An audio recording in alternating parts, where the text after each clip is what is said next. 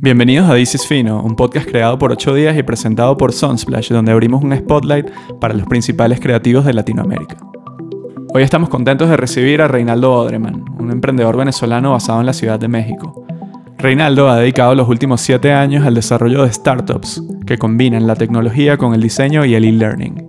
Inició su carrera con el proyecto Disenia, un emprendimiento enfocado en comercializar y promover el trabajo de los principales exponentes del diseño latino. Actualmente Reinaldo y su equipo han combinado su experiencia en startups con su pasión por el cannabis, formando Educana, una de las primeras escuelas para el e-learning canábico en español. Educana es punta de lanza en educación y generación de contenido para preparar una nueva generación de emprendedores canábicos. Esto ahora es mucho más relevante que nunca ante la inminente regularización de la planta en distintos países latinos. Esto viene siguiendo una tendencia que se ha dado en Estados Unidos, Canadá, Uruguay, Colombia y distintos países alrededor del mundo que ya han ido regularizando la planta y abriendo un marco legal para poder construir una industria alrededor del cannabis. Al momento que estamos grabando esto, a principios de diciembre del 2020, el Senado en México acaba de aprobar el uso y producción de cannabis en el país. Lo que sigue evidentemente es que se termine de discutir y publicar la ley que siente las bases para la industria del cannabis. Y eso sería un gran precedente para Latinoamérica, evidentemente siendo México uno de los países más grandes. Sin duda estamos en un momento en el cual la regulación va a ayudar al nacimiento de una nueva industria y Reinaldo es una excelente persona para hablarnos sobre esto. Así que sin más, disfruten de is Fino, episodio 4 con Reinaldo Odreman de Educana. Y si les gusta el contenido, por favor suscríbanse, denle like y recomiéndenlo. Estamos en arroba 8 días y arroba Sunsplash Music. Sin más, episodio 4 de This is Fino ahora. This is Fino. Reinaldo, bienvenido a This is Fino. ¿Qué tal, Alberto? ¿Cómo estás? Gracias, gracias. En verdad, emocionadísimo aquí de, de estar en This is Fino. Yeah. Mira, un año bien loco, ¿no? El 2020. No sé si viste que por ahí apareció el, el monolito de Odisea al espacio en Utah. Lo vi, panel, lo vi. Tuve que, ver- tuve que verme un documental como de una hora acerca de la vaina. Qué locura eso, sí, ¿no? Este año la demencia, ¿no? Que, que, que, va- que, que toca en diciembre, ¿no? Porque, pues, esto tiene que cerrar con, con el, el cohetón más arrecho de la vaina que, no- que va a pasar ahora. Wow. Pero bueno, nada, so- súper emocionado también porque ahorita que estamos grabando esto en diciembre de 2020, ha habido como muchas noticias en torno al tema del cannabis eh, que han sido como también quizás refrescantes o sorpresivas en un año tan turbulento. Eh, recientemente el Senado en México, donde los dos vivimos, anunció como la aprobación general del- o, o la legalización general del cannabis todavía no se ha regulado bien. Eh, y quería como abrir un poco tocando ese tema, ¿no? ¿Cómo, ¿Cómo viste este anuncio? ¿En qué lugar estamos parados? Y partir desde allí. Te cuento un poco, bueno, igual sí, se está viviendo muchos cambios muy rápido en todas partes, no solo en México, sino estamos viendo cosas en, en Colombia, están pasando cosas, vimos ahorita con las elecciones en Estados Unidos, cinco estados nuevos se sumaron a, a medidas regulatorias, de esas cinco, si no me equivoco, cuatro eran ya inclusive el, pues regulando el consumo inclusive de uso adulto o de uso lúdico. Están pasando un montón de cosas Casi todo el, todo el mapa de Estados Unidos ya está pintado como legalizado, ¿no? O de- en distintos grados, ¿no? bueno, como, es, como son regulaciones tan distintas por estado, hay lugares en los que inclusive, por ejemplo, es legal producir CBD a, ni- a nivel, este, digamos, comercial solamente, pero la población no lo puede consumir ni siquiera. Entonces, Hay como muchas áreas grises, ¿no? hay muchas áreas grises por ahí, pero, pero eso, que van desde la regulación eh, de consumo total, de consumo lúdico, medicinal, etcétera, hasta ese tipo de regulaciones más escuetas en el que apenas está como eh, que se permite pues producir y, producir determinado tipo de cannabis que no contiene THC, por ejemplo, solamente para exportación. Entonces, eso en verdad no, no, no, no, no recae en la población, entonces en esos casos como difícil hablar que hay una regulación como tal, pero, pero sí, o sea, en verdad ya el avance es, es inmenso, es inminente, ya se está hablando de, de temas de, regulación a nivel federal, con el cambio de gobierno, se pone interesantísimo.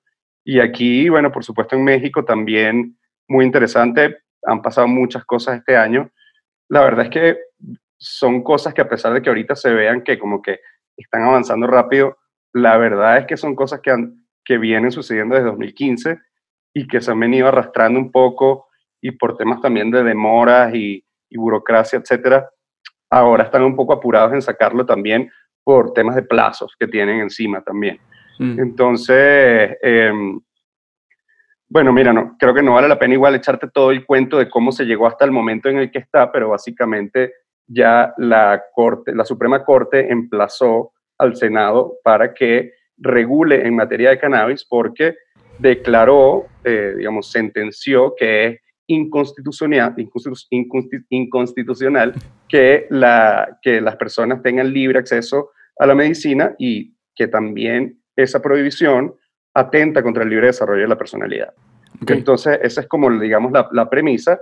Y entonces emplaza a, en ese momento, la Secretaría de Salud y la COFEPRIS, etcétera. Hay varios órganos involucrados en este reglamento que se debía emitir, no se emitió, hubo, unos plazos extraordinarios, luego surgió COVID. Bueno, el hecho es que hasta ahora, eh, digamos, en el punto en el que se llegó, es que el Senado ya tenía que regular en materia y, bueno, empezaron eh, una serie de proyectos de ley en discusión, estamos hablando de más de 70 proyectos de ley que se estuvieron discutiendo en foros y, digamos, en, en instancias previas a las discusiones oficiales eh, en el Senado.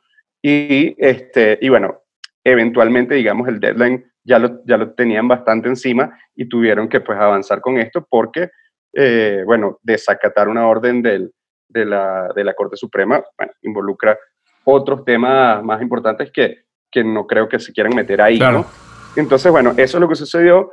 Eh, esta, estos proyectos de ley, por supuesto, se han ido modificando en todas las instancias en las que han sido discutidas, pero digamos el, el, el, el, gran avance o la gran noticia que vimos hace par de semanas es que se aprueba en lo general eh, esta ley de regulación de cannabis a nivel nacional en México.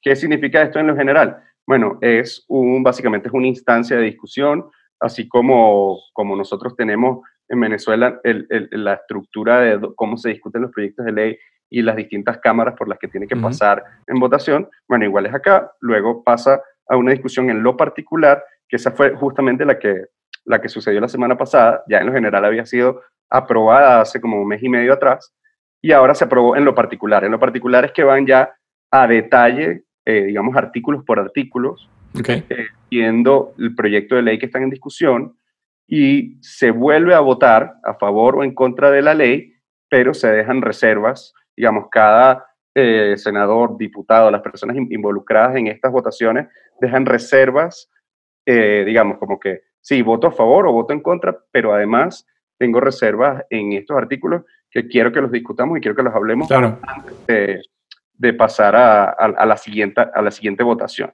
Y el próximo paso es que pasa a Cámara de Diputados.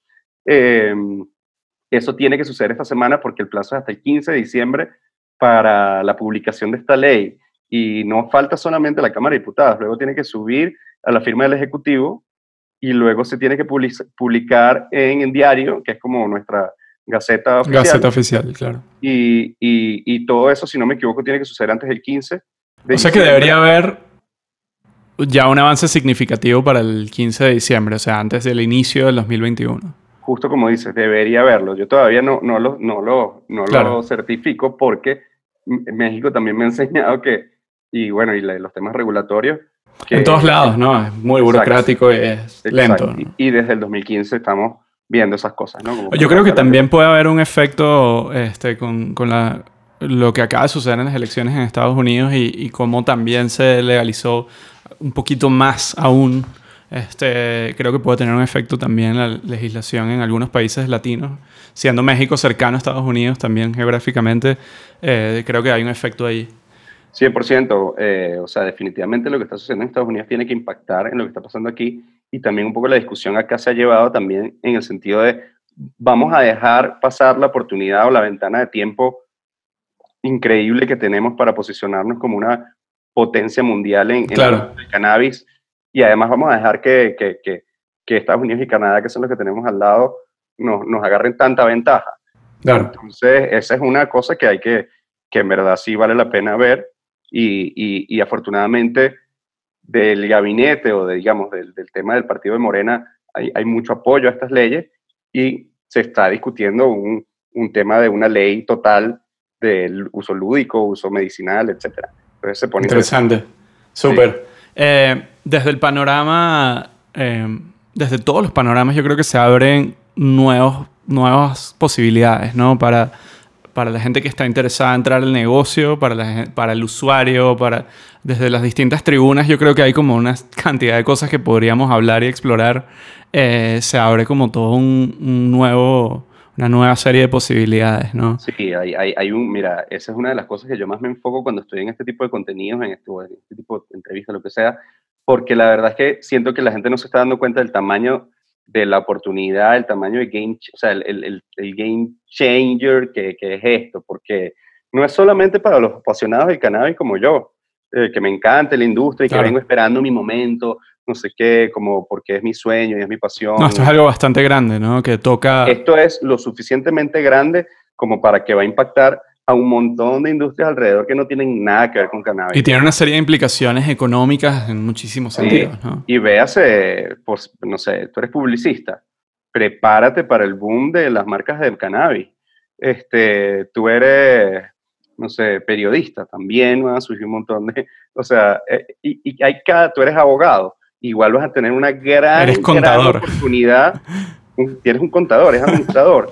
Eres, o sea, claro. aquí estas profesiones no tienen nada que ver con la planta, ni la van a tener que tocar, pero, pero de nuevo es como, bueno, si quieres dejar pasar. Sí, es toda una nueva industria, ¿no? Exacto, ¿no? Entonces, interesante, esos temas de los sectores alrededor de, es algo que también me interesa mucho, porque no necesariamente los negocios o las oportunidades están en negocios que tocan la planta.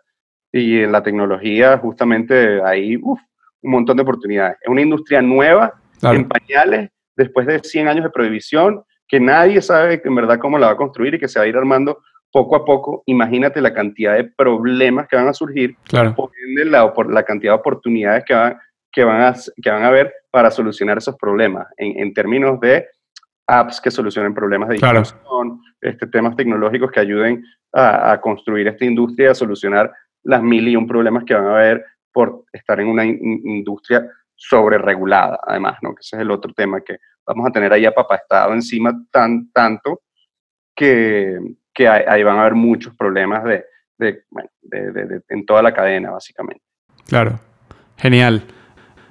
Yo creo que está súper interesante como toda esa parte y, en torno a eso sé que has estado trabajando en Educana, que es tu proyecto, uno de tus proyectos actuales donde estás metiendo tu tiempo y tu energía, em, en torno a un poco esa parte de la educación e ir preparando un poco el terreno y darle a la gente la oportunidad de ir preparándose para lo que viene, ¿no? Para conocer eh, lo, que, lo que es trabajar con la planta o conocer los detalles eh, que se van a abrir en cuanto a, posibilidades de trabajo y demás.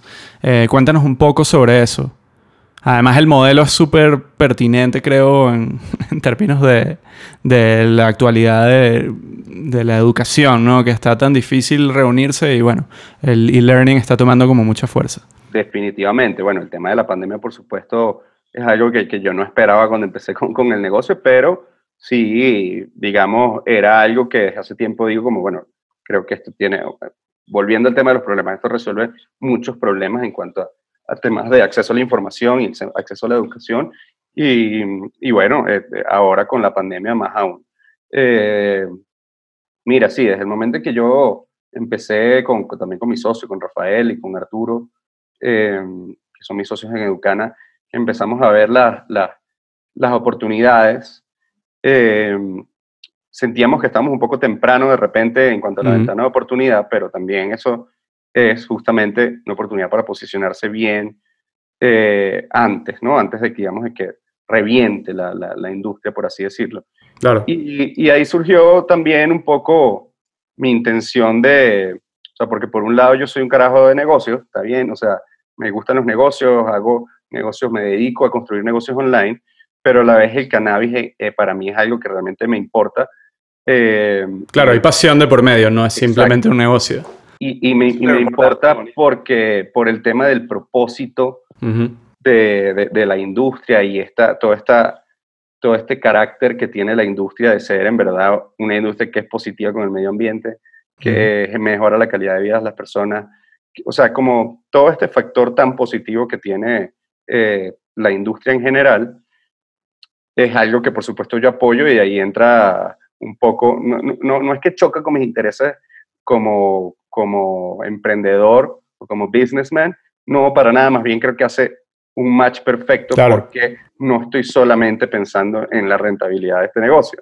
Claro, tienes un propósito, obviamente tienes muchas más razones para ponerle tiempo y, y, y aún así Y aún así estoy dispuesto a, a pesar de que la ventana de tiempo para los negocios, tal vez en México todavía está un poco temprana, no me importa, porque, porque mi propósito y mi pasión están súper alineados y puedo ser entonces además pilar o bueno, tratar de ser pilar en, en una cultura, en la construcción de la industria, en la construcción de la cultura, en, en hacer accesible la educación, porque además todo este tema del contenido canábico, que todo el mundo a veces me dice como, bueno, pero ¿y por qué Educana si ahí está YouTube?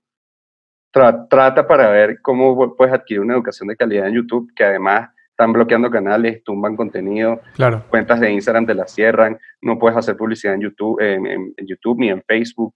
Este, entonces, bueno, es como una misión ahí. Yo, yo todos estos temas de, de la prohibición o el banning que le ponen al tema de cannabis, más que llorar por, o más que arrecharme por esa vaina, me lo tomo como un reto de que a mí no me va a joder y voy a encontrar más maneras de hacer contenido y distribuirlo. Entonces, bueno, eso, me, me encantó eh, esta idea de, de, montar esta escuela, que además, bueno, buscamos profesores y, y muy capacitados y, y, armamos unos planes de estudio muy, muy, en verdad, clavadísimos, así como pues en todo el tema eh, por supuesto, académico y, científico, etcétera, pero lo empaquetamos en un contenido muy agradable. Este, y bueno, son cursos online eh, de lecciones en video cortas, eh, acompañado con un montón de recursos adicionales que puedes ir descargando a medida que vas viendo las lecciones. puedes verla cuando tú quieras, desde el dispositivo que quieras, este, cualquier parte del mundo, etcétera. Y, y, bueno, está apoyado con unos quizzes y unos exámenes para que valides tu conocimiento y al final obtengas un certificado que está avalado, bueno, por, por ahora por nosotros y nuestro, nuestros aliados. Y la intención también es adherirnos a unos programas que tiene la Secretaría de, de Educación en, acá en México, que bueno, por, por los trámites en los que anda ahorita la situación legal, hemos esperado un poquito para hacerlo en el mejor momento, pero bueno, eso viene también. Es algo que va a venir con, los, con la evolución de todo esto que estamos hablando, ¿no? Exacto. Y estamos, yo estoy encantado porque es contenido, hemos generado una comunidad interesantísima que ha crecido rapidísimo, siento que estamos agregando un montón de valor, eh, la gente por ahora el feedback ha sido muy positivo y estamos en verdad emocionados con, con el tema. Además yo creo que el contenido es la... Claro. De repente ya entraremos un poco a, ese tema más adelante, pero Educana me permite a mí generar este macro contenido, luego tener mucha discusión en redes sociales, por ende tengo una estrategia ahí de distribución de contenido interesante, lo que hace muy escalable también el, el modelo de negocio, ¿no? Pero, pero bueno, ya ahí son como temas un poquito más de emprendimiento.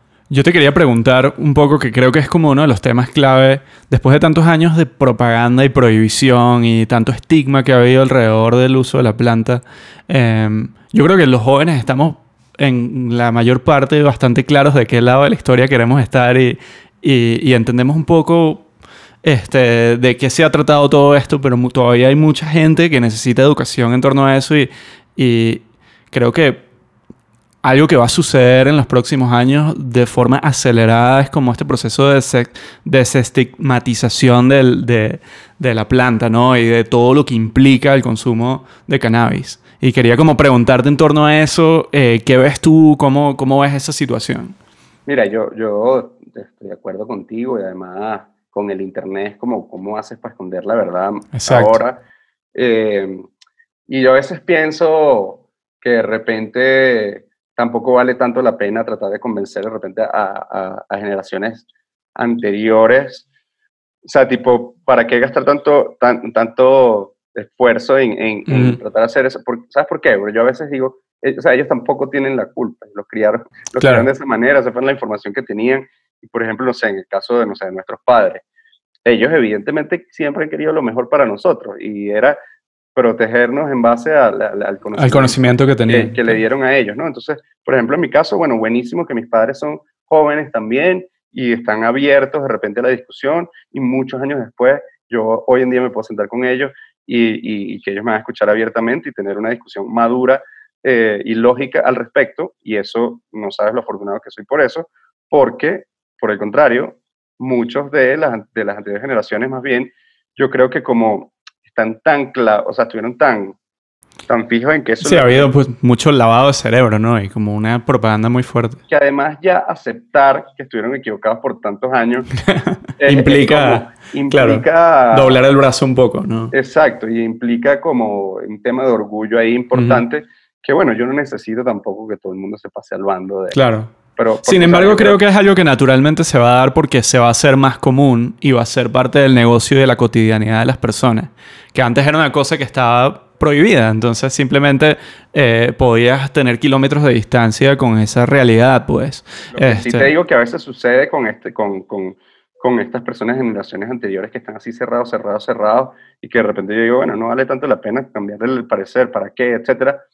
Sí lo que sí se ve bastante es cuando de repente alguna de estas personas desarrolla algún padecimiento que gracias a, la, a los avances científicos actuales en relación a terapias canábicas le dicen que es tratable con cannabis y que va a mejorar su calidad de vida y le dan un extracto de cannabis y le quita el dolor y no lo puede creer porque no tiene que tomarse las benzodiazepinas y todo este montón de cosas que le pueden generar adicciones y bla, y etcétera, etcétera, etcétera. Ahí le tumba, ahí le... Ahí, le, ahí se acaba el estigma, claro.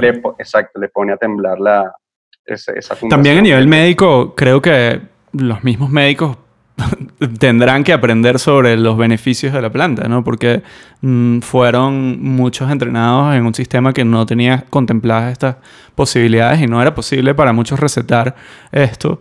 Y eh, de hecho, muchos médicos que se atrevían a hacerlo eran como outcasts, ¿no? Eran como los rebeldes. Pues, no, y te pueden, te pueden quitar la licencia, etcétera, en todos los países. Entonces, creo que hay todo un proceso, ¿no? en todas sí. Yo a veces me quejaba como, ¿cómo es posible que esto, que, que los médicos no hagan esto? O si saben que, eh, si saben que esto hace esto, ¿por qué entonces no lo incluyen? Y bueno, al final después también, cuando me empecé a entrar más, obviamente también entiendo sus posiciones de por qué yo... Hay que tener perspectiva en torno a, lo que implica, ¿no? Cada cosa. Sí, y si esa no es su lucha y si ese no es su propósito, ¿por qué tiene que poner su vida profesional en, en, en, en la en la palestra por, por defender algo que de repente esa no es su pasión. Para eso, bueno, yo, yo la defiendo, ¿no? Pero a veces, a veces lo que sí es como, este, no sé, o sea, ahora yo sí he visto más apertura. De hecho, tengo, tengo un amigo que lamentablemente tiene una, su hija le diagnosticaron un tipo de epilepsia, afortunadamente me dice que ya la, la tiene bastante controlada, pero es algo de epilepsia del lóbulo frontal, o se me escapa el nombre ahorita, pero resulta que como en 2017 se legalizó el consumo del CBD en México, eso fue un precedente en México, lo que pasa es que después no se emitió el reglamento, o sea, se, le, se legalizó el consumo del CBD, se emplazó a la que la Secretaría de Salud emitiera el reglamento, no lo emitió, eh, bueno, luego empezó un tema de juicios de amparo, porque, porque la, bueno, había resistencia. Exacto, la persona, bueno, más que resistencia hubo como no supieron qué hacer, yo creo que hubo mm. mucha discusión atrás y no emitieron nada. Era, un, era de hecho, estamos hablando del gobierno de Peña Nieto, si no me equivoco. Entonces hubo cambio de gobierno ahí, bueno, etcétera, pero este, lo que digo es que como se legaliza el consumo de CBD y a pesar de que no hay un reglamento que te diga cómo obtenerlo, cómo producirlo, dónde comprarlo, claro. este, se crea un mercado gris y bueno, eh, empieza a llegar todos estos productos de Estados Unidos, empiezan a llegar maleteados, empiezan a llegar contrabandeados, que además es peligrosísimo porque, bueno, evidentemente también empieza el pirateo de, mm. de estos productos. Y, claro, hay cosas que no están hechas con la mejor calidad, etcétera, ¿no? Claro, cosas o, cosas hechas, o cosas hechas no piratas, pero sí hechas acá con estándares de, de, sanidad no, no aptos para el consumo médico. Claro. Este, y... Sí, se hace mucho peor, ¿no? O sea, no se termina de solucionar. Exacto. Entonces, yo, yo creo que también... Pero para, cerrar, para ah, cerrar, la idea, perdón, que se me estaba escapando, con esa legalización del CBD eh, y con el tema de mi amigo con el caso de, la, de, de su hija con la epilepsia, me dice que ahora su médico ya sí le dijo que empezó, ha empezado a tratar con CBD a algunos pacientes y que ha visto, pacientes estoy hablando de temas de desórdenes neurológicos, y que ha visto muy buenos resultados por el testimonio de esta persona, yo no estoy diciendo quién es, porque obviamente no, o sea, eh, claro. pero, pero bueno, me lo dijo y que sí, que están, que por lo menos este doctor lo ha empezado a, a implementar en algunas terapias y que ha tenido muy buenos resultados y le dijo que sí, que empezaran y que resulta que le está cayendo buenísimo Wow. y que pasó de tener, o sea, que si 30 convulsiones al mes a tener 4, bueno, de este tipo de videos que la gente cree que, que son fake en YouTube, de la gente reaccionando con, con Parkinson o con estos temas también, desórdenes, bueno, diversos tipos de desórdenes, que de repente toman una gotita de este extracto y... Para las convulsiones, ese tipo de cosas. ¿no? Claro, que eso- son como los primeros videos que se, vera- que se viralizaron eh, quizás en torno a, a- la legalización en Estados Unidos y eh, Exactamente. se ha ido como, como viendo ese tipo de testimonios. ¿no? Sí, sí, no, en Eh, verdad son, son increíbles. Yo creo que una cosa que va a empezar a pasar también es que con la legalización, si afortunadamente se logra este, poner los, los parámetros correctos, va a haber tanto en México como en varios países de Latinoamérica, Estados Unidos y otros países del mundo, una evolución en la investigación que nos va a llevar a también poder documentar científicamente todas estas cosas y saber exactamente qué sirve y qué no sirve, este, tener mucha más claridad en torno a eso y que la gente que tiene que, por ejemplo, recetar estas medicinas, que pueden ser médicos o personas que están en el área de la salud, etcétera, tengan información real sobre esto, ¿no? Porque mucho de esto es conocimiento que se ha hecho de mano a mano de gente que es apasionada por el tema, pero que no ha tenido la oportunidad de investigarlo legalmente. Y es una pena, ¿no? Este es un, eso es un tema que a mí me, llama mucho la atención porque, este, bueno, eso, a medida que en países se regula, evidentemente se emiten licencias de, estudio, investigación científica, investigación médica,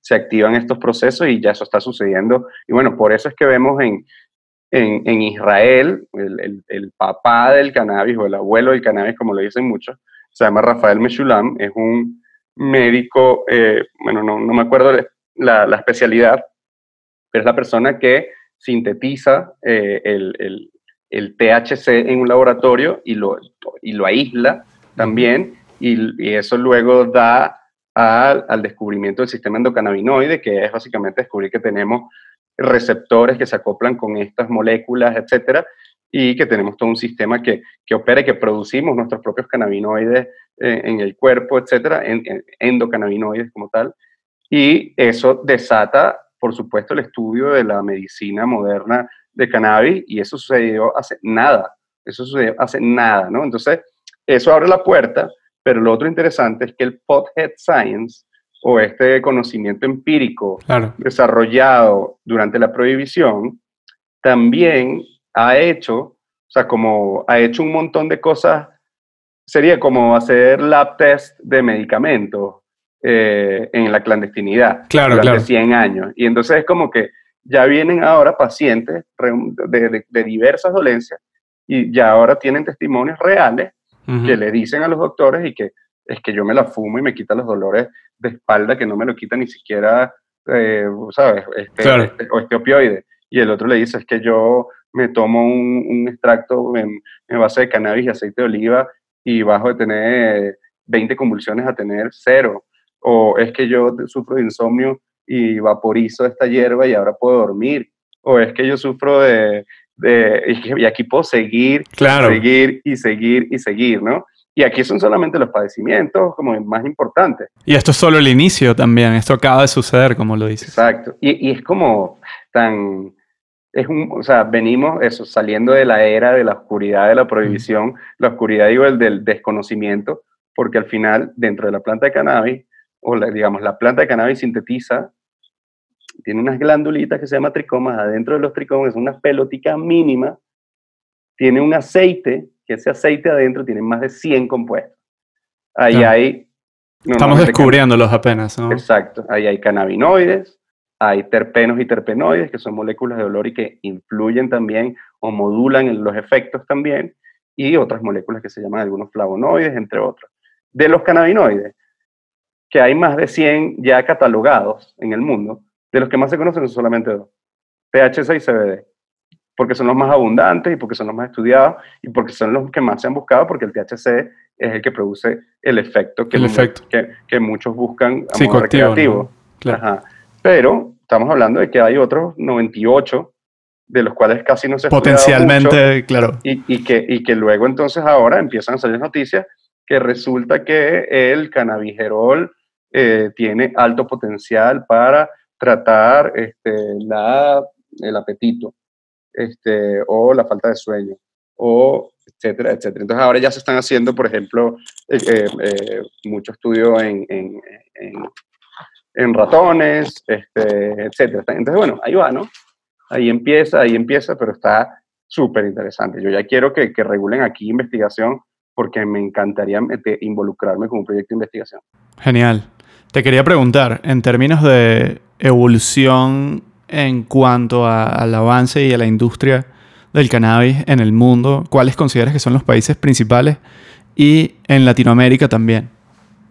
Mira, ahorita principal, principal, siento que Canadá, porque es el primer país industrializado y miembro del G20 que legalizó a nivel nacional, que reguló a nivel nacional.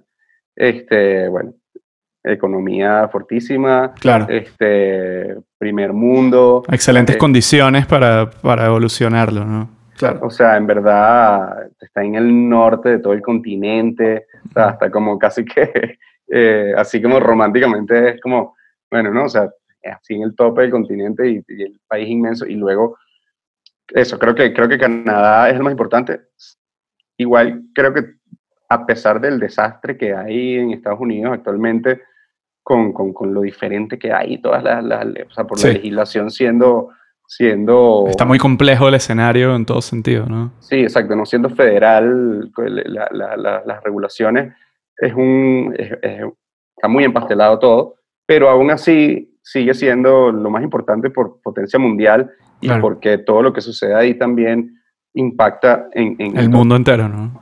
De resto, mira, este, la verdad es que, como te digo, de esos países, de repente como Israel, tienen, eh, son- han impactado muy positivamente lo- los avances, etcétera, pero yo también creo que México, es que México es el mercado más grande de cannabis, Claro. o sea, ya tienen una cultura de producción importante de milenios, eh, a pesar de que era prohibido, o sea, pero... De hecho, no sé si estoy equivocado, pero creo que la introducción de la planta a Estados Unidos fue por inmigrantes mexicanos, ¿no? Sí, bueno, exacto. Hay parte de la, de la historia que dice que justo que, que los inmigrantes mexicanos la aportaban con ellos y, y- y cuando viajaban y, y migraban, etcétera, cuando la Revolución Mexicana y eso, bueno, en esa misma época este, hubo mucho tema de racismo hacia los latinos y hacia los negros en Estados Unidos. Ahí se mezcla con un tema del movimiento del jazz, estamos hablando de la Claro. misma época.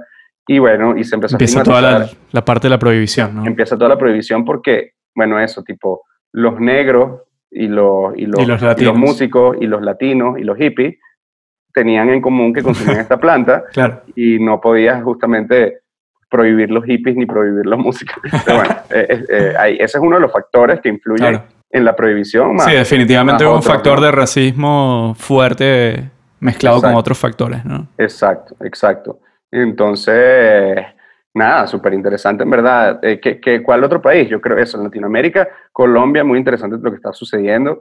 Uruguay, bueno, fue el primer país Fue el primero, ¿no? en el mundo, eh, sentando precedentes. Siempre Uruguay también ha sido como punta de lanza en estos temas álgidos eh, de regulaciones de este tipo. Eh, pero bueno, también es un país tan pequeño que de repente no influye tanto en, en- en- en la política. El exterior. panorama mundial, claro. Exacto, pero bueno, sin duda es un precedente. Fue un Pero pionero. bueno, de resto, exacto. De resto, Colombia está muy interesante lo que está sucediendo allá. Este, y México. México, México, porque bueno, porque también se está hablando de legalización total, o sea, no, no, no legalización total no es la palabra, regulación del consumo y del, del De todos los aspectos, ¿no? de todos los Prácticamente. aspectos. claro. ¿no? Es como una ley integral. Exacto. Y, y medicinal y recreativo, etcétera. Que lo aplaudo porque la verdad es que ese tema de decir que el CBD, que es uno de los ciento y cacho de cannabinoides que te comento, es el único que tiene propiedades terapéuticas, eh, es mentira, simplemente Claro. mentira, y eso está en todas partes, está documentado, está en estudios, el THC tiene propiedades medicinales y más de 100, y hasta los, las moléculas de olor también lo tienen, etcétera, entonces es como eh, absurdo decir que, que, que se legalice, no, vamos a legalizar solo el cannabis medicinal Claro, y, claro. Que, y que en la regulación cannabis medicinal equals to only CBD o Sí. por debajo de tanto por ciento de THC. Eso, no entremos en ese absurdo, ¿no? no Claro. no- no tenemos que tropezarnos con esa piedra si ya, con la que se han tropezado también otros países que lo tienen así. Entonces, bueno, eh, yo De celebro acuerdo. que cómo, cómo está viniendo. Está interesante, ¿no? El panorama y, y, bueno, estoy seguro de que en los próximos años, si sucede esto en México, también sienta un precedente grande para otros lati- eh, países latinos. Y también hay obviamente un beneficio para, o sea, creo que se vio en, en Colorado, por ejemplo, que fue uno de los primeros estados que aplicó esto en Estados Unidos, como hay un beneficio también para el estado en términos de impuestos y otras cosas que pueden también repercutir de forma positiva en, en, Sí. eh, tener recursos para educación y para otras cosas que, que Sí. podrían... No, y lo que Este, estamos diciendo. potencialmente es un negocio inmenso para todos, ¿no? Tanto para el, para el individuo normal como para el, el Estado. Tal cual, tal cual, recaudación de impuestos. Las leyes también están contemplando temas de que esa recaudación de impuestos se dirija eh, pues, X cantidad de recursos para temas de prevención de adicciones este, y espero que también vayan dirigidos a temas de reparación de daños. Recordemos que la prohibición no es solamente que ha estado prohibido, es que hay mucha gente que estuvo presa injustamente por Injustamente, décadas, que claro. le dañaron su vida. O sea, y aquí no estoy metiendo en el paquete al, al, al, al- al crimen organizado Sí, por o al narcotraficante.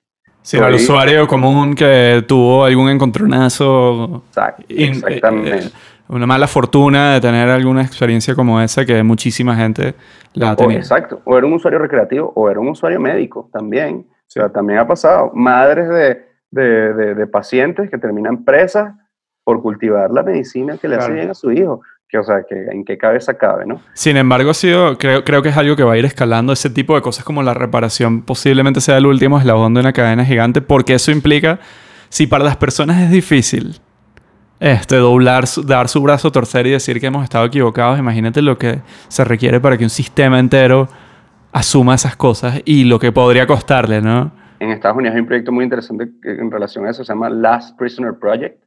Y cuando, te- cuando lo busquen por ahí, chequenlo en Instagram, porque además pon- le ponen cara al asunto, que es lo que a mí me gusta, de como, mira, este, este, o sea, Esta persona... esta persona, brother, le jodieron la vida y a toda su familia. Claro. O sea, aquí está, ¿vas a alzar tu voz o no vas a alzar tu voz? O sea, vas a tuitearle a, la- a los senadores, vas- eh, hay que ya, ya, o sea, ya. Está ya interesante, bueno. ¿no? A nivel de activismo también hay un campo inmenso para ese tipo de cosas que, que son Sí. causas muy nobles, ¿no? y, esta, esta trinchera digital que a veces hasta mueve más cosas que, que, que- las físicas, digo, en algunos aspectos. La, la, comunidad canábica en México, yo me quito el sombrero y no dejo de repetirlo en todos los contenidos que hago, porque la verdad es que se saben mover.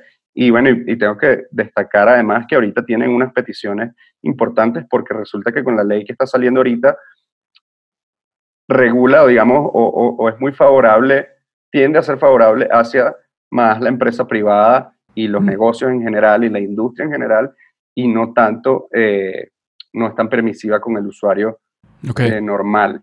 Por ejemplo, no se, se está contemplando hasta ahora, no sé, este episodio de repente sale y ya salió la ley y, y modificaron esto, pero por ahora a el 20, el primero, perdón, el primero de diciembre, Primero de diciembre.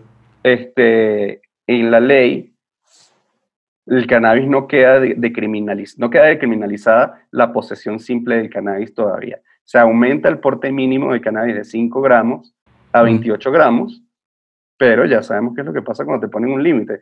O sea, a ver, o sea, aquí hay 5 gramos, aquí siempre ha habido 5 gramos. Este, bueno, desde que yo estoy aquí en México.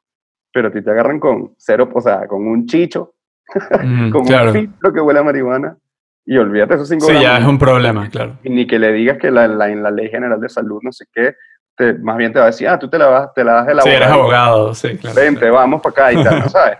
Entonces, Sí, eh, siempre hay un abuso de poder y eso abre la posibilidad para ese tipo de, de Exacto, no- cosas. no, ¿no? quita, no remueve la estigmatización, no deja de, criminal, de criminalizar al usuario, este, no deja de darle la oportunidad a, a- a corruptos de eh, pues que lucren De eso, lucrar, y claro. que hagan extorsión con esto, porque bueno, siempre te van a poder Siempre sembrar es más del, siempre te van a poder sembrar más de lo permitido. Claro. Siempre van a, entonces, Creo que a todo el mundo le ha pasado también. Bueno, no a todo el mundo, pero a muchísima gente le ha pasado en distintos países.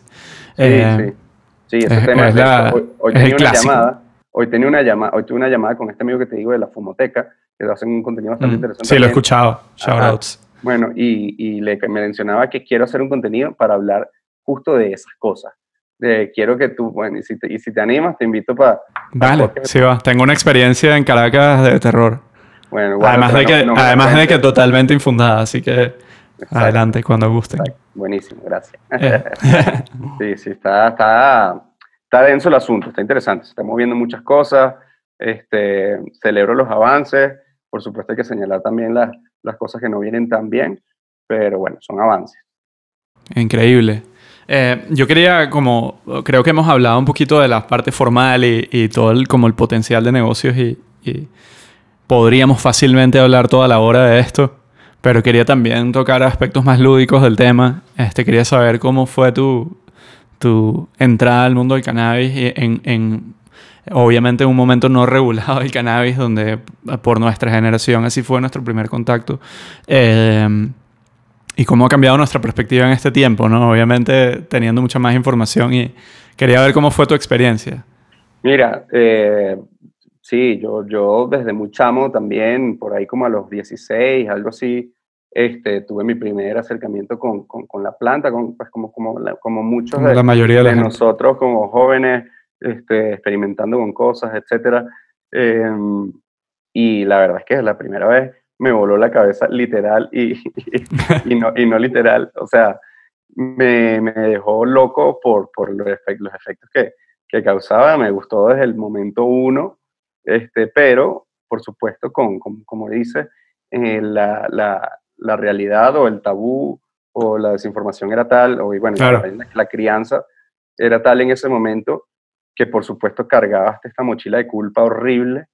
Este, Y el, porque- fa- el simple hecho de que tengas que estar escondido, de que sea algo que, es- que es, que es eh, potencialmente eh, sí, y mira, peligroso, pues, Y ¿sabes? hasta el momento en el que te cayeras con tus viejos, como, como se decía Claro. en, en Venezuela, en Claro, el momento claro. en que te descubrieran que, que has hecho, hubieras hecho o estás haciendo eso, etcétera. Era un problema familiar, claro. Un tema era que lo peor que te puede pasar como hijo es sentir que decepcionaste a tus padres y, y eso lo vivimos varios. Yo conozco nosotros gente que la mandaron a rehabilitación por haberle encontrado un porro, ese tipo de cosas. También, por ¿Sabes? ejemplo. Cosas de ese nivel, que es una desinformación tal que los padres entran en entraban en pánico y Exacto. pasaban ese tipo de Entonces, cosas. Entonces, bueno, no sé, pasé muchas cosas muy, muy divertidas con mis amigos en esa época. Pasé unas terroríficas con la policía, eh, que gracias a Dios ninguna llegó a, a mayores, pero como les digo, ya les contaré las historias, pues creo que eso es contenido que también se debería visibilizar y, Claro. y momento para destapar esa olla de locuras que, de cuentos que tenemos varios. Este, y bueno, eso es lo que te digo, como en la casa era bien, bien pesado esa mochila de culpa, la verdad, eh, y que nos ha tocado vivir con eso toda, toda la vida, en verdad. O sea, yo creo Claro. que no hay que minimizar ese asunto. Buenísimo que ahorita estemos celebrando que la cosa está, está, avanzando y que de repente yo tengo las bolas, honestamente, de salir y hablar de estas vainas, porque honestamente, bueno, sabemos, tenemos muchísimos Claro. amigos que Pero consumen yo creo que también y que todavía ni... es nuestra responsabilidad, es nuestra responsabilidad hablar abiertamente de esto porque eso ayuda a la desesti- desestigmatización sí, de- del tema, ¿no? O Sí, sea, entonces- hay que hablarlo eh, de frente y, y- y hablar de las cosas buenas y de las cosas que no fueron buenas también, ¿no? Sí, exacto. Entonces, bueno, eso, es- ese fue un poco mi acercamiento. Luego empecé siendo, eh, bueno, en, en esa época uno no se vuelve consumidor en verdad habitual, sino esas, esas cosas como te Ujú. escapas, quedas pa- con unos amigos en un fin de semana y se van para no sé dónde y prueban esto. Me acuerdo que en ese entonces yo, de la primera vez que, que lo hice, creo que fue en el Club Santa Paula, imagínate. Verga. Bueno, en un lugar seguro, claro, claro, sí. adentro tienes comida, no, no estás en la calle, etc. Sí. Y entonces, bueno. Mucho más seguro que, que en la calle, pues. en- Pues, por supuesto, ¿no? Entonces, creo que hice bien en ese sentido. Eh, este, y bueno, más adelante de eso, terminas como quedando con amigos, tipo, siempre era como una ceremonia casi, ¿no? Como, Ujú. bueno, sí, vamos a... claro. Entonces, bueno, en ese momento, digamos, no eres consumidor habitual. Más adelante, ya, pues, etapa universitaria, yo la verdad es que sí empiezo a, a- ver que, que, que me ayuda, o sea, empiezo a ver, bueno, también creo que empiezan a salir temas de medicinales, que yo me empiezo como a, a- a- o a ver estos videos, o no sé cómo, pero me empieza a interesar y empiezo yo a analizarme un poco también de por qué en verdad es que me gusta esto, ¿no? Ujú. Porque en verdad ya no es un tema de, de que me gusta para fumar y drogarme y quedarme dormido. O sea, el, el de las vainas más, más, más, ¿cómo se llama? Que se ha impuesto la imagen del pacheco, de lo, del marihuano o del drogo que, que Claro. y no hace nada con su vida. Que es como una, es un estereotipo súper monolítico y en verdad hay todo tipo de personas y todo tipo de... Claro, y tiene que ver mucho más con los tipos de consumo, o sea, si es un consumo problemático, si es un consumo crónico, si es un consumo... La situación psicológica de la persona también tiene muchísimo que ver. Y, y tiene que ver con muchísimas sustancias, eso no es con el cannabis nada más. O sea, eso es con, y muchísimo más con el alcohol, de hecho, mucho más peligroso el alcohol. Bueno, si entramos al tema de alcohol versus cannabis, podríamos hacer eh, una comparación bastante interesante que deja muy bien parado el cannabis usualmente. Exacto. Entonces, bueno, yo me empiezo a dar cuenta que es que además el cannabis, a mí no me gusta cuando se compara el, el tema del uso recreativo con el alcohol, porque yo a veces, o sea, el, el consumo, mi consumo a veces no es medicinal, pero tampoco es recreativo. Terapéutico tal vez, no sé. Pero mira, yo por ejemplo, yo no me tomaría unos shots de tequila para concentrarme, por ejemplo. O sea, no, no lo hago. De repente lo hago para relajarme. Antes de una presentación, una ponencia, algo, me tomo un shot, qué sé yo, por el efecto que tiene como de lubricante social. Sí. Pero yo no lo veo, o sea, yo el cannabis a veces lo uso para trabajar y a veces lo uso para como ese tema de esas tareas que son más complicadas o que te da fastidio hacer o como... O ese, Hace más interesantes ciertas Ajá, cosas. y de repente de alguna manera le doy un poco propósito al, a la sesión. Por supuesto tiene que ver con cuidar la dosis también, Claro. conocerse a sí mismo y qué tipo de cannabis, etcétera. Pero yo tengo bastante bien medido eso y eso más bien me funciona para la concentración y para la ejecución. Yo creo que ahí también hay un campo grande de, de oportunidad en el cual la gente ignora tanto sobre el tema que quizás no sabe cómo usarlo, qué usar. Este, y, y que- cómo, cómo afrontar esta situación. Y tú, tú estás hablando de un tema de propósito, de, de entender la situación, etcétera, y, y eso es súper importante, ¿no? Yo creo que muchísima gente tiene estas experiencias así que, lo- que, que les dan miedo porque obviamente eh, muchas veces la gente se, se lanza sin ningún conocimiento de lo que está haciendo en el peor de los settings y luego empieza a tener todos estos pensamientos sobre Sí, para Cosas que- exacto. ansiedad. A ver, yo también quiero resaltar aquí que el cannabis no es para todo el mundo y yo nunca promuevo que, que- Exactamente. Que, que- que tengan que probarlo, etcétera. O sea, yo hablo por mí, yo hablo del potencial que tiene para tratar un montón de cosas, pero si tú no crees en esto, Claro, en tal, o sea, es igual que cualquier otra sustancia.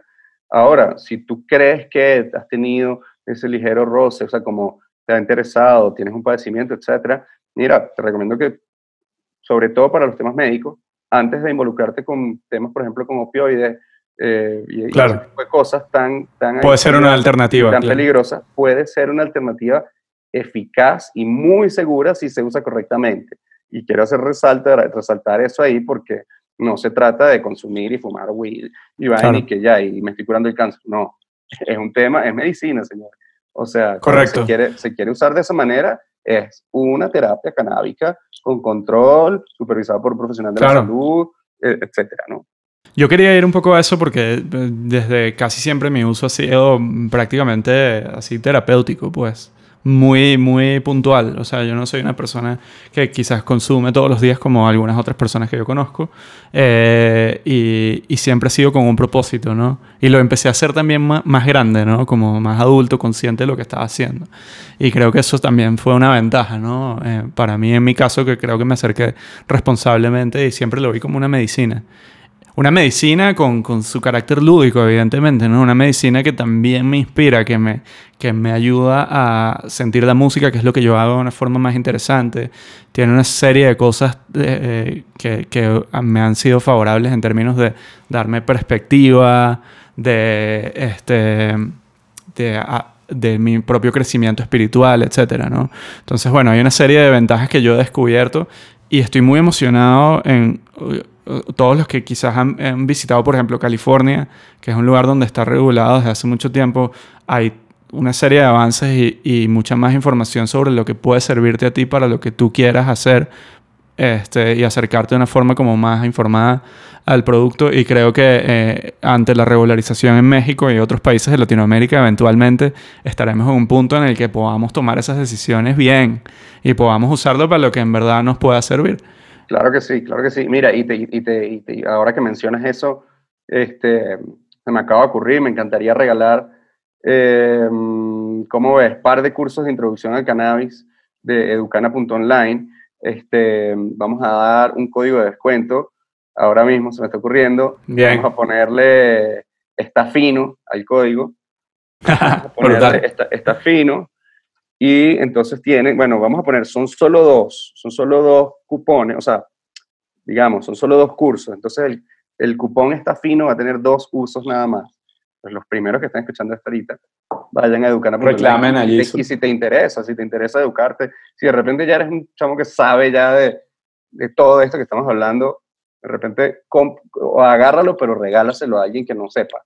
Este, en verdad lo que me interesaría es que lo agarren, porque este, este curso va desde la historia de la prohibición, historia antigua, además de temas de usos ancestrales, eh, propiedades de temas industriales, el tema de la fibra de cáñamo, los textiles, los alimentos, este, y bueno, ya para acá temas de descubrimientos científicos, etcétera. Luego habla de temas de potencial de la industria, que creo que va a estar interesante en lo que comentamos de estarse preparando para eso. Y luego un poquito como temas acerca de la planta, de, el ciclo de vida y nociones básicas de su cultivo y, ese tipo de cosas. Entonces, en 45 minutos, te una píldora de información ahí que ayuda a a abrir un poquito más la perspectiva acerca de esta planta maravillosa que no deja de sorprendernos. Brutal. Muchas gracias por eso y ya saben, eso. Está fino. Ese es el código. www.educana.online. Se van a inscribir por ahí cuando, cuando escogen el curso de introducción al cannabis. Eh, y cuando se inscriban a ese, en el último paso del carrito de compra, van a poner ahí cupón. Está fino, así tal cual, todo pegado, sin acentos ni nada. ¡Pum! Y les va a salir gratis. Genial. Muchas gracias y bueno, ya saben, los que están escuchando, vayan para la página de Educana y ahí pueden reclamar el código los dos primeros que lleguen. Eh, te iba a decir, ya un poco cerrando, eh, tienes una carrera que empezó con, con el tema de startups y tienes varios años haciendo emprendimientos y quería preguntarte, eh, ah, estuviste en Diseña, que por cierto eh, es un proyecto bellísimo donde se trabaja con, con, con diseñadores latinoamericanos brutales eh, y bueno, quería como, has pasado por todo este, por todo este trayecto como emprendedor, si no me equivoco yo estuve cuando ustedes ganaron un premio, ¿no? Como un premio Startups. En la fiesta de lanzamiento. En la fiesta de lanzamiento estuve hace, no sé, hace que ya unos 10 años de eso, por lo 2013. Exacto. Este, y... Guaira, de Telefónica. En, Correcto. La, en la Torre Xerox. Exacto, exactamente. ese día premiaron a varios startups, si no me equivoco, y, estaban ustedes. Eh, y bueno, ha habido como una trayectoria interesante y te ha llevado ahorita a encontrarte en tu emprendimiento, o sea, como que en el, donde se tocan las dos cosas que, que, has estado, tus dos pasiones, ¿no? El tema tecnológico y el tema de curaduría de contenidos, etcétera, y la parte de, del cannabis y todo el potencial del que hemos estado hablando. Este, quería preguntarte sobre tus altos y bajos. Eh, como emprendedor, cosas que le podamos dejar a la gente eh, antes de entrar en la, la fase final del, del podcast. Sí, me encanta. Este, Mira, como tú mencionas, en verdad estos, estos años, desde el 2013, o sea, siete, llevamos para ocho años, han sido mi mejor escuela. Eh, o sea, esto en verdad creo que no, no me lo hubiera dado ningún máster ni nada, etcétera, porque participamos en diversos programas de aceleración. Participamos con este, con Diseña, que es una plataforma de apoyo al, al, a las marcas de diseño latinoamericana y a los diseñadores como tal y a sus productos. Eh, teníamos el e-commerce, por el momento ese, ese, ese proyecto paró, pero se está reestructurando para convertirse en otra cosa. Bueno, es la primera vez que lo menciono online, pero bueno, ya, ya, ya les contaré un poquito más. Eh, pero en su momento eso, tenía el e-commerce eh, y bueno, llegamos a vender marca, productos de, diseñadores venezolanos un montón, crecimos muy rápido en Venezuela, tuvimos esta, este tema del el, el levantamiento de capital, el capital semilla con, con Guaira, empezamos a operar allá, nos fue bastante bien y así enseguida buscamos un poco una manera de eh, expandir fronteras. Bueno, por dada la situación de Venezuela, En ese momento, además, había como una coyuntura de que podía cambiar el panorama político, eh, pero al final no fue así, como ya sabemos. Y, y entonces aplicamos a otro programa que se llama Startup Chile, que es una incubadora más bien del gobierno chileno, entonces es una iniciativa, digamos, pública que con dinero de recaudación de impuestos ellos destinan a el incentivo del emprendimiento tecnológico en Chile.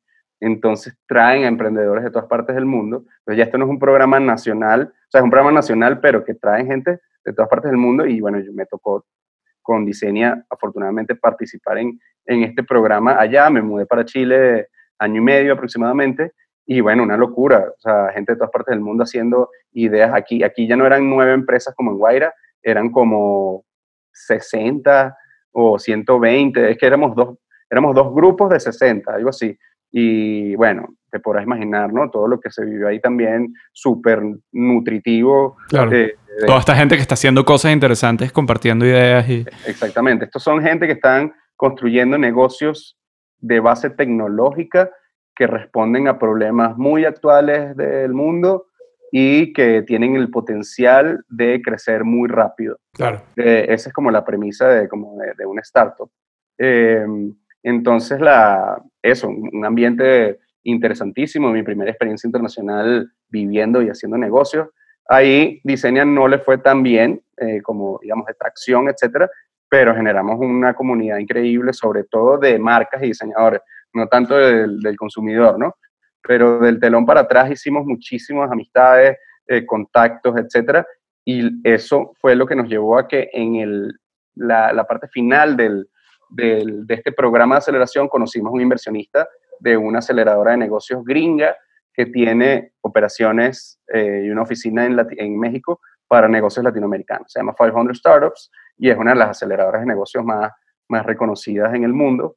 Y, y bueno, nada, estos tipos son unos cracks, o sea, eh, estos tipos te traen a los, eh, a los, a los mentores más arrechos del mundo, los de Silicon Valley, los que están dando mentorías allá también te los traen para acá y te sientan con ellos y en one-on-ones y, y, entras en verdad aquí sí es un programa súper intenso porque están más enfocados, tienes como un, un padrino, por así decirlo, que está como también ahí empujándote y poniéndote metas.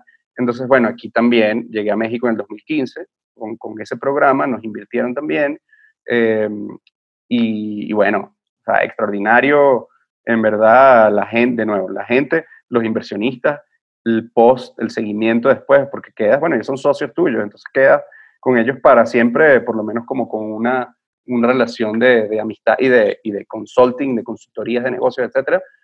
Y, y, bueno, eso es lo que digo que me dio como este, este esta, ese mega entrenamiento y luego, hace un año, Diseña tuvo que parar por temas, bueno, que no te voy a contar aquí, pero básicamente se, se ¿cómo que se llama? Se, se trancó la cochina, ¿cómo que se dice?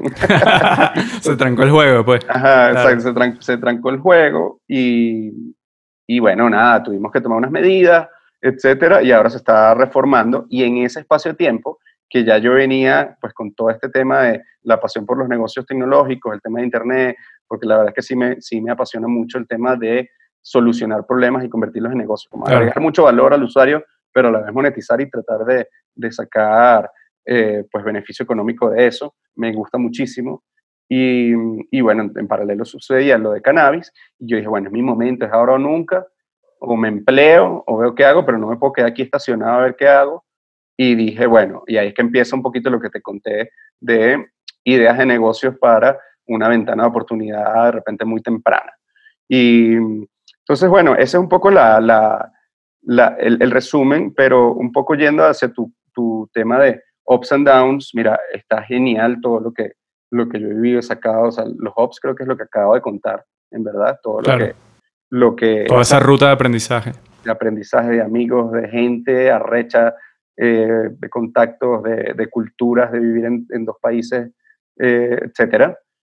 Y de repente el down es que, bueno, en verdad sí le dimos tan duro de, en cuanto a trabajo que creo que sí nos desgastamos demasiado, inclusive llegan puntos en los que hasta comprometes un poco tu salud, para ser honesto. Yo creo que en cualquier emprendimiento eso es un factor bastante común. Ujú, Y, y bueno, nos llegó a pasar un poco de factura también con temas de, de ansiedad, etcétera.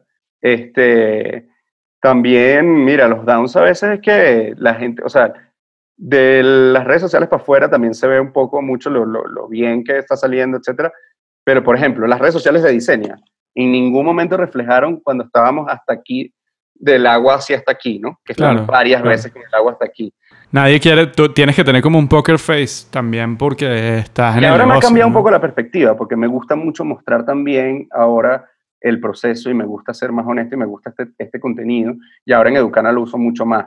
Como de, me gusta que estén enterados que Más estamos honesto. en el stage, que Claro. no tenemos dinero, que trabajamos y que más bien estamos tratando apenas de recuperar inversión que hemos Mm. hecho en el contenido y creo que la gente también encuentra valor ahí. Pero en el caso de, de Diseña, era mucho como es design también, la cuenta era súper estética, súper Más lifestyle, claro. Estos productos nuevos, no sé qué, pan, y de repente, pum, o sea, veníamos, cre- veníamos como creciendo a los ojos de la audiencia y de repente se cayó todo silenciado. Eh, y bueno, entonces eso, eso evidentemente lo, lo- lo que sucede es que hemos estado con el agua muchas veces hasta acá. El año electoral fue una locura en México. El año Claro. del terremoto nos pegó que no tienes idea. Este, las ventas cayeron. Tuvimos que, llegamos a ser un equipo de nueve personas en tres países. A Yo tener llegué a estar en el showroom eh, en, en México, muy fino, increíble. Exacto, exacto. Bueno, cer- cerramos Venezuela. Tuvimos que despedir a la gente en Venezuela. Cerramos en Chile. Eso es lo más doloroso, obviamente, cuando tienes un emprendimiento y tienes gente que trabaja contigo que le ha dado también valor a la empresa. No, sí, Claro. llegamos a ser nueve personas aproximadamente. Mira, en, en- o sea, trabajó con nosotros gente excepcional, además ahora que en México ya somos amigos y que además siento que me, me sumaron más a mí que, que, que yo, que yo a ellos por haberlos contratado y que me siguen sumando por las amistades que mantengo, etcétera. Pero bueno, que eso, me tocó despedirlo, perdí amistades, este, y, y la otra, crashé la, o sea, estrellamos el negocio, o sea, digo, hubo muchas cosas que nos jugaron en contra, está bien, Sí, pero al final uno no se va a refugiar en el año electoral y en terremoto y tal. Al final crashaste el negocio y no funcionó y, y levantamos una buena cantidad de dinero. No voy a decir cifra, pero Diseña logró levantar capital eh, desde Venezuela, Chile, etcétera, bla, bla, bla, este, una, una- una- Claro. un capital interesante para, para el early stage en el que estaba. Tampoco estamos hablando de millones de dólares, ¿no? Pero este, que hayamos tenido ese- ese- esa presión encima de manejar ese, ese capital ya y, y tener... de mantener la compostura y y todo. mantener la claro. cultura y mantener a los empleados de pinga y mantener tu relación con tu socio de pinga y bueno, etcétera, ¿no? La ansiedad, etcétera. Esa es la parte ruda, en verdad. Y ahí est- estás solo. O sea, ahí, Claro. ahí no hay nadie. O sea, Claro. tus panas más cercanos y ya, y, y de pinga, y el, y el, terapi- el terapeuta. este, y tu mamá y tu papá, ¿sabes? Claro. Entonces, coño, eso es rudo. Eso en verdad es heavy. Este, pasar por todas esas vainas de que al día siguiente ya no existe diseño, ¿qué voy a hacer ahora? Este, no me, por ejemplo, eso, yo tengo 33 y, y si yo llego y si Educana no funciona, o sea, ¿sabes? Pero bueno, ya vengo- exacto, no, yo sigo, yo sigo, para mí ya me curé en ese sentido, yo agarré otro mindset completamente. No, y la experiencia, eso no te lo quita nadie, ¿no? Evidentemente tienes el, el todo mucho más afilado a raíz de todas esas experiencias. Esa es la otra, Ah. que, que yo ahorita, mira, honestamente, este, yo he hecho, me involucro también además con, con mil vainas, ¿no? Esta vaina me ha dado para involucrarme en temas de diseño, en temas de producción de contenido, en temas de edición, Claro. en temas de locución. Me rozo con vainas de- del arte, me encanta la fotografía, me encanta la música, doy consultorías. Este, Claro, te da la oportunidad de desarrollarte en una cantidad de campos que, que te dejan un montón de aprendizaje y oportunidades a su vez. Yo creo que, que están llegando tan temprano que, y, y están trabajando el negocio, digamos, el, el mercado latino tan temprano que hay mucha necesidad de contenido en español eh, y están siendo de alguna forma pioneros eh, en una pequeña comunidad que, que va a crecer y explotar posiblemente en los próximos años, que estoy eh, bastante confiado de que eso va a pagar sus dividendos. Sí, yo sueño con que en Venezuela cuando hay un cambio podamos Wow. llevar la bandera de aquí para allá, ¿sabes? Y, Wow. y me, me encantaría, eso sí, ya sería un sueño honestamente, llevar esto, o sea, que, que, lo llevemos, los que hemos estado involucrados aquí, sobre todo los venezolanos, que estamos también, hay mucha comunidad de venezolanos en Estados Unidos metido en la industria Sí. canábica. Saludos Eh, a Valerie, buena amiga. También estará pronto en nuestro podcast. Sí, qué bueno, no, bueno, por ejemplo, Valerie, eh, Valerie y yo tenemos una llamada a la semana solamente para hablar de, toda- de todas las cosas, ajá, de catch up, tal cual. Eh, porque, porque, bueno, están sucediendo muchas cosas, pero, pero eso, no sé, está, está muy interesante todo, la verdad. Vamos a, Brutal. vamos a seguir creando contenido, pana, hay que, hay que darle. Brutal. Bueno, muchas gracias, Reinaldo. Voy a cerrar con 10 preguntas. Estas son preguntas ping-pong rápidas, eh, pregunta-respuesta. Eh, a ver, voy a empezar con la primera. ¿Cuál es tu palabra favorita? Palabra favorita. Coño, no, creo que no tengo palabra favorita.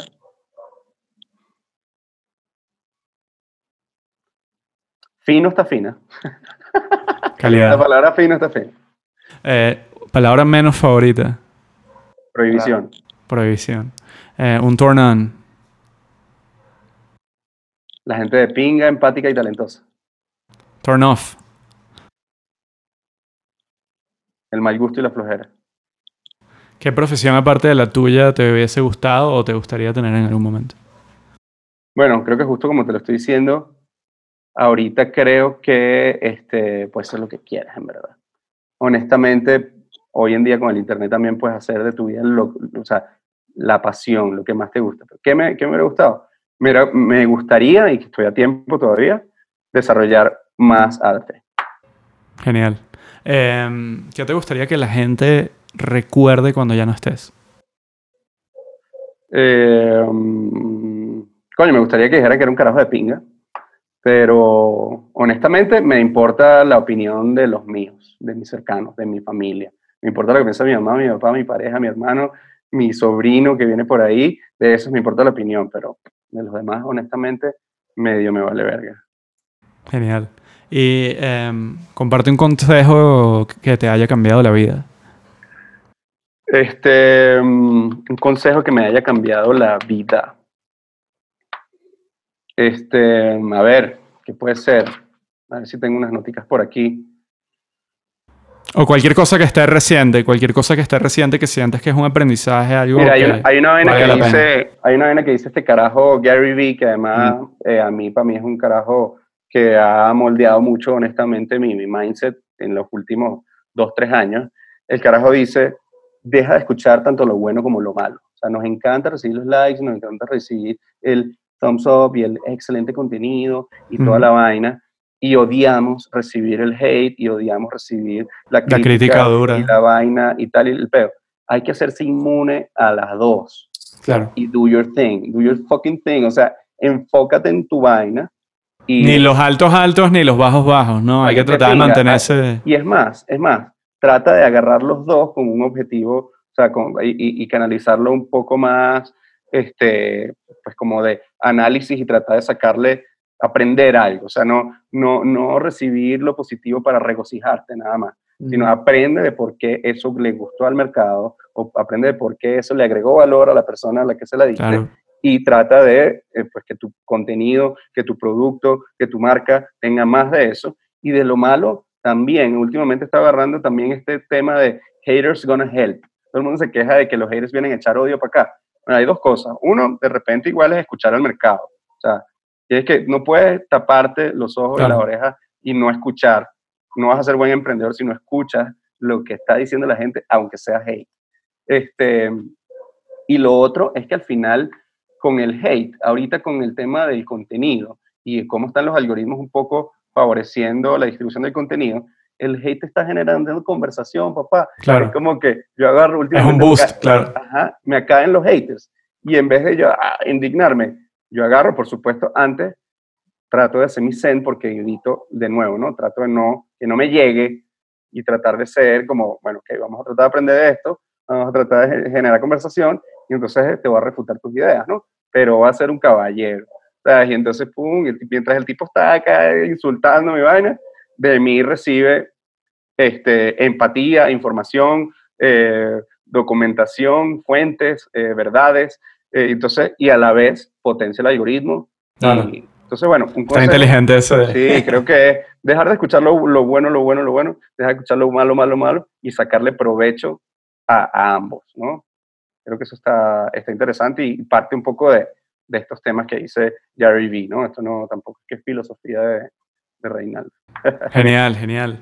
Pues muchas gracias, Reinaldo. Un placer tener esta conversación. Eh, creo que tocamos varios puntos importantes eh, y estaría fino volver a tener esta conversación de repente en unos meses cuando haya un poquito más de certidumbre sobre lo que va a estar sucediendo, por lo menos aquí en México, que creo que es relevante también para nuestra audiencia, tanto desde tu lado como del nuestro. Y bueno, eh, gracias por estar en DC Fino. Dile a la gente tus redes, tus coordenadas, dónde te pueden encontrar y cualquier última cosa que quieras decir y nos despedimos. Claro que sí, Alberto. Bueno, muchísimas gracias en verdad por, por invitarme. Yo encantado de participar. Además, tienen un equipo arrechísimo. Los estaba viendo por ahí. No conozco a dos de ellos. Estaba viendo en el brief que me enviaste. Pero bueno, Neisa y Cuaderno Negro son increíbles. Por cierto, tengo una obra de Cuaderno Negro aquí.